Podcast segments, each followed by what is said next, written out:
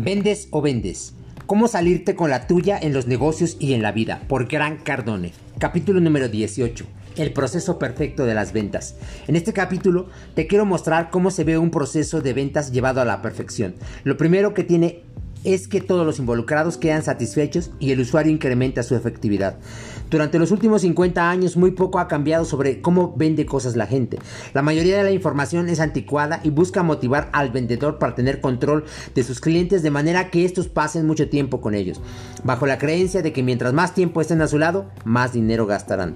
Lo cierto es que la gente ha cambiado durante los últimos 50 años. Por ejemplo, en la actualidad las esposas toman muchas más decisiones acerca de lo que una familia debe comprar o cómo invertir el dinero. Además, es mucho más probable que hoy tanto el hombre como la mujer trabajen. La gente tiene menos tiempo disponible y más acceso a la información. Hay estudios que incluso sugieren que a los compradores ya no les gusta establecer contacto humano para hacer una compra. De esta manera, un proceso de ventas perfecto debe ser rápido y sencillo para comprador y vendedor. Dar información creíble a la que el comprador pueda acceder por cuenta propia. Tratar al cliente como una persona informada que tiene acceso al conocimiento y, en última instancia, satisfacer al comprador y a la compañía al consumarse la venta. Lo primero en que me fijaría para mejorar un proceso de ventas es hacerlo más corto y simple, porque los compradores son extremadamente sensibles para disponer de su tiempo, ya sea llenar su tanque de gasolina, mostrarle los beneficios de la membresía de un gimnasio, comprar un atuendo, comestibles o tecnología. El tiempo es una preocupación constante en la mente de tu comprador. ¿Cuánto tiempo estaré aquí? ¿Cuánto me va a llevar? ¿Tendré que permanecer mucho tiempo con una persona con la que no quiero estar? Básicamente, un proceso de ventas consiste en averiguar lo siguiente de un comprador. ¿Quién es? ¿Qué quiere? ¿Por qué lo quiere? ¿Qué debo hacer para satisfacer sus, deseos y necesidades? ¿Cómo debo mostrarte mi producto o mis servicios de manera que tenga sentido para ti? Puede hacer una oferta sensata para cerrar el trato, entregarte el producto y después seguir adelante con la seguridad de que puedo repetir el proceso con la siguiente persona. Sin lugar a dudas, me libraré de todo lo que pueda deshacerme en busca de la sencillez y la velocidad. Otra cosa es que un proceso de venta perfecto se puede promocionar. Si no puedes hacerlo con todas las cosas que intentas, entonces hay algo malo en ellas. La transparencia del proceso es una prueba vital de la integridad del vendedor. En el pasado, el estilo era mantener el control, engañar y ocultar la información, todo lo cual hacía que el proceso no fuera promocionable. Mucho de lo que aprendí en mis 25 años de carrera no podía ser compartido con el consumidor, debido a que siempre había algo no del todo bueno. Por eso que creo en la actualidad hay un desprecio por las ventas, pero no, quiero, no, no tiene que ser así. Los mejores vendedores que conozco son tipos rectos. A ellos no les gusta jugar. Dicen las cosas como son y no cierran tratos manipulando a los otros con engaños y artimañas. Más que largos, los mejores procesos de venta son cortos. Idealmente, el vendedor debe ser cuidadoso con el tiempo de su cliente y estar dispuesto a invertir el mayor tiempo posible, pero no a desperdiciarlo. El comprador debe ser capaz de entrar y salir tan rápido como pueda o pasar suficiente tiempo para sentirse cómodo y tomar una decisión. No importa si el cliente viene a ti o tú vas a él. No importa si se trata de una venta compleja o sencilla. No importa los precios ni los términos de compra. Hay ciertas cosas que debes hacer y otras que simplemente no puedes evadir. Para determinar si tu proceso de ventas es problemático para tus clientes, pregúntate lo siguiente. ¿Sacas pocas utilidades eh, por cada transacción? El tiempo para dar a los clientes un contrato es una de las principales quejas que recibes. Los clientes muestran resistencia a tu proceso de ventas. Los organismos y las compañías constantemente buscan nuevos vendedores cuando en realidad deberían pasar más tiempo encontrando maneras de hacer más cómodos, prácticos, informados y novedosos sus procesos de venta. Cualquier proceso debe estar hecho para cumplir los siguientes puntos, en este orden. Número 1, el cliente. Número 2, el vendedor. Número 3, la gerencia. Al último, la mayor parte de los procesos se diseñan de manera que satisfagan las necesidades de la gerencia, a pesar de que ésta no compra el producto y en la mayoría de los casos tampoco lo vende. Un ejemplo de vieja creencia que en la actualidad es inadecuada sería, mientras más tiempo pases con el cliente, más posibilidades tendrás de venderle. Eso ya no es cierto. Mientras más tiempo pases con ellos, es seguro que le harás perder el tiempo a todos. Si el proceso que usas no puede satisfacer a clientes y empleados, de cualquier forma es muy seguro que tampoco pueda satisfacer a los gerentes, por más que estos lo deseen. No importa qué tanto me guste mi nueva Harley Davidson o cuánto quiera que mi hija aprenda a manejarla, ella no es capaz de operarla porque la máquina es muy pesada. El caso es que, por más que los propietarios de un negocio o la gerencia gerencia quieran un sistema que funcione, si este no es útil para clientes y vendedores, simplemente fracasará. La pregunta de oro para evaluar cualquier proceso de ventas es, ¿podemos promocionar al público lo que esperamos que la gente haga en nuestra tienda? Si no puedes responder que sí, hay algo mal en tu proceso. A lo largo de mi carrera he trabajado con muchos vendedores y compañías. Por ello, me parece que lo que te presentaré a continuación es un proceso muy poderoso y sucinto. Si bien tiene que ser adaptado a tu cliente y producto, el formato puede ser muy efectivo para ti. Este es el menor número de pasos en el que se puede reducir el proceso para simplificarlo y eliminar pérdidas de tiempo, enfocándote en lo que de verdad te interesa conseguir. Muchas compañías llegan a tener de 10 a 12 pasos, algunos de los cuales pueden ser eliminados, aunque muchos se resistan a hacerlo. Aquí te presento los 5 pasos cruciales por los que debes atravesar en cada proceso de ventas. Te encuentres de frente con el cliente, lo hagas por teléfono o por internet. Número 1. Saludo. Número 2 Determinación de los deseos y las necesidades. Número 3. Elección del producto, presentación y descripción de su valor. Número 4. Hacer la oferta. Y número 5. Conclusión de la transacción o la salida del cliente. Paso 1. El saludo. El objetivo del saludo es presentarte, causar una buena impresión y ponerte a disposición del cliente. En este paso, mi objetivo es sentar precedente para los siguientes pasos. Da la bienvenida si el cliente viene a ti o agradece que te haya dejado verlo si tú vas con él. Si aún no tienes una relación con ellos, no quieres pasar demasiado tiempo buscando causar una buena impresión. Si ya los conoces, no quieres parecer un hablador que no va al grano.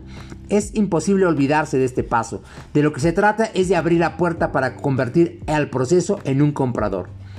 Algunos ejemplos de saludos. Bienvenido. Gracias por venir. ¿En qué puedo ayudarlo? Después pasas los siguientes cuatro pasos. Hola, muchas gracias por dedicar un tiempo para verme. Dígame, ¿qué sabe desde el momento para que no lo haga perder el tiempo con información que ya conoce? Qué bueno que pude verlo el día de hoy y muchas gracias por su tiempo. ¿Qué información necesita para aprovechar lo mejor posible su tiempo? Cada uno de estos saludos encamina a la gente a decirte qué quiere y qué necesita. Después tendrás tiempo para compenetrarte con él y volverte su amigo, si es que el cliente así lo permite. Si requieres más información acerca de saludos especialmente diseñados para tu negocio, ponte en contacto con mi oficina. Después de cada saludo, debes pasar inmediatamente al paso número 2. Paso 2 determinar los deseos y las necesidades.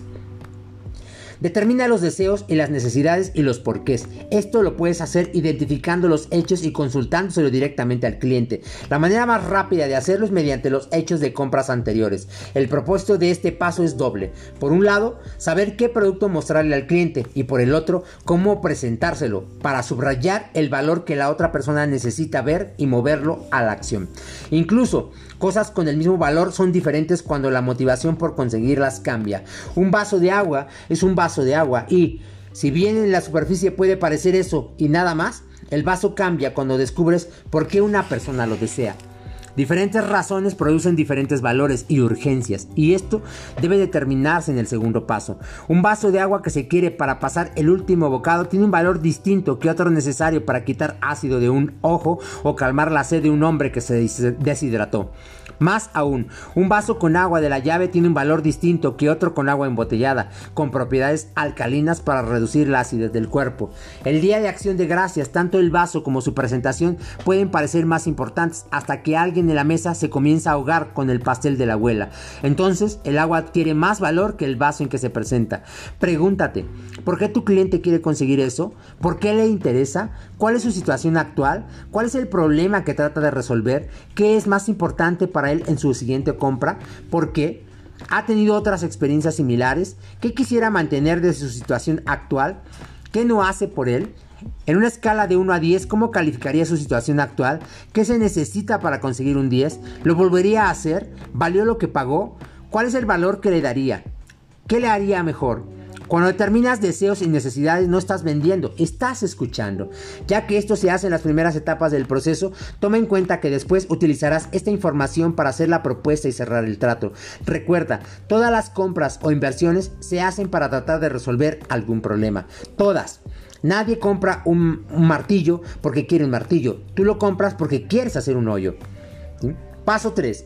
Elige un producto, preséntalo y describe su valor. Elige el producto y preséntalo. Elige por tus clientes en lugar de que estos vaguen alrededor y examinen todo tu inventario y seleccionen por sí mismos. No importa si lo que ofreces es un objeto tangible o no, tienes un inventario. Si vendes seguros, a partir de lo que averigües de los dos pasos anteriores, serás capaz de elegir un producto y presentarlo de manera que demuestres que resuelve un problema y beneficia a tu cliente. Lo mismo es cierto con cualquier tipo de servicio, ya sea una cirugía, una pieza de arte, un auto, muebles, la membresía de un gimnasio o un regalo para una reunión de caridad o un simple vaso de agua. Debes elegir el producto de acuerdo con lo que el cliente te dijo que era importante. No tiene ningún sentido que le hables de la pureza del agua o de la calidad del cristal del vaso a un hombre que se ahoga. Si te quiero comprar una casa, por favor muéstrame lo que necesito y no lo que está en mi presupuesto. Y si me quieres vender una casa e hiciste bien el paso 2, entonces déjame ver el terreno antes de enseñarme la casa. Cuando compro una propiedad me interesa más el valor del terreno que la casa. En cambio, si no te tomas el tiempo necesario para cumplir exitosamente con el paso 2, me harás perder el tiempo con una presentación para demostrar cosas que no me importan. En mi programa de televisión Turn Around King, puedes ver cómo en uno de los episodios, un vendedor de un gimnasio me enseñaba productos sin saber lo que yo quería. Él hubiera sido más efectivo si hubiera averiguado antes mis necesidades. Cuando entendió que a mí me importaban las albercas y no las pesas ni la socialización, entonces su presentación se movió hacia elementos que a mí me parecieron interesantes. El hecho de que adoro, adoro nadar y creo que practicar en una alberca olímpica me puede ejercitar mucho mejor que cualquier otra cosa le hubiera permitido hacer una presentación mucho más concisa, además de provocarme la urgencia por obtener la membresía que me ofreció. Si un cliente te llama para pedir informes por una casa de mil y tantos metros cuadrados sobre un terreno de 5 acres, ello no, significa que necesita ver los mil metros cuadrados o bajo cada una de las hojas y las puntas del pasto. De hecho, es imposible saber qué enseñarle al cliente sin que antes no lo preguntes. Después, en tu presentación, concéntrate en las cosas importantes para él. Acorta tu presentación y selecciona solo los datos que lo harán comprar en ese mismo instante. ¿Cuáles son esas cosas que le darán sentido? ¿Cuál es el motivo más importante con el cual tu cliente justificará su compra y validará el producto como una decisión bien hecha? Tu presentación del producto es el momento en el que resalta su valor. Crearás la urgencia para adquirirlo e incrementarás el deseo del comprador para darte dinero con tal de tenerlo. Reduce tu demostración a la mitad y duplicarás tus posibilidades de hacer la venta. Pasa demasiado tiempo hablando de cosas que al comprador no le interesan y no solo conseguirás perder el tiempo, sino que también reducirás tus posibilidades de cerrar el trato. Paso número 4. Haz la oferta. Yo siempre hago la oferta, siempre. Incluso cuando la gente no está lista, le hago la oferta. Muchas personas sugieren no bombardear a los clientes con números, pero yo creo que si no les muestras nunca llegarán a un acuerdo. Fíjate bien, no sugiero, no sugiero que hagas una oferta antes de la presentación del producto, pero sí que seas agresivo y hagas lo que puedas con tal de mostrarle cifras a tus clientes, sea cual sea la situación. Siempre posicionate para presentar una oferta. El objetivo es hacerlo con el 100% de las personas a las que saludamos y en menos de 40 minutos. La gente no necesita información para tomar una decisión. Hace poco hicimos una investigación en un comprador encubierto que visitó 500 compañías y solo el 37% llegó a hacerle una oferta. Eso quiere decir que más allá de que el cliente haya entrado a su tienda, el 63% de las compañías no tenían ninguna oportunidad de hacer negocios. Al recortar el proceso e insistir en que hagan números con los clientes, hemos logrado que varias compañías incrementen hasta en un 35% su nivel de ventas en menos de 30 días. Hace poco lo hicimos con una compañía de venta al menudeo en Boston, a la que proveíamos de capacitación para conducir a todo el equipo hacia el mismo objetivo, presentar una oferta. En un solo mes lograron utilidades por más de 350 mil dólares por el simple hecho de presentar una oferta. Paso número 5. Cierra la venta. Aquí es donde podemos saber qué tan bueno eres. Busca dos de mis creaciones más recientes, mi aplicación Close the Sale y mi libro Close Survival Guide con programa de audio, con los cuales cualquier vendedor se puede convertir en un maestro del cierre de un negocio. Lo primero es estar listo para cerrar el trato. Hacerlo es un arte completamente distinto al, al, de vender. Todos nacemos con capacidad para vender, pero cerrar un negocio es algo que debes aprender. Por cierto, esta es la parte en que el mayor número de profesionales piden ayuda. Es aquí donde te debes convertir en un super ninja master que sabe cerrar en cualquier situación. Un gran cerrador necesita haber concluido cientos de tratos antes de que, si quiera soñar, considerarse como tal.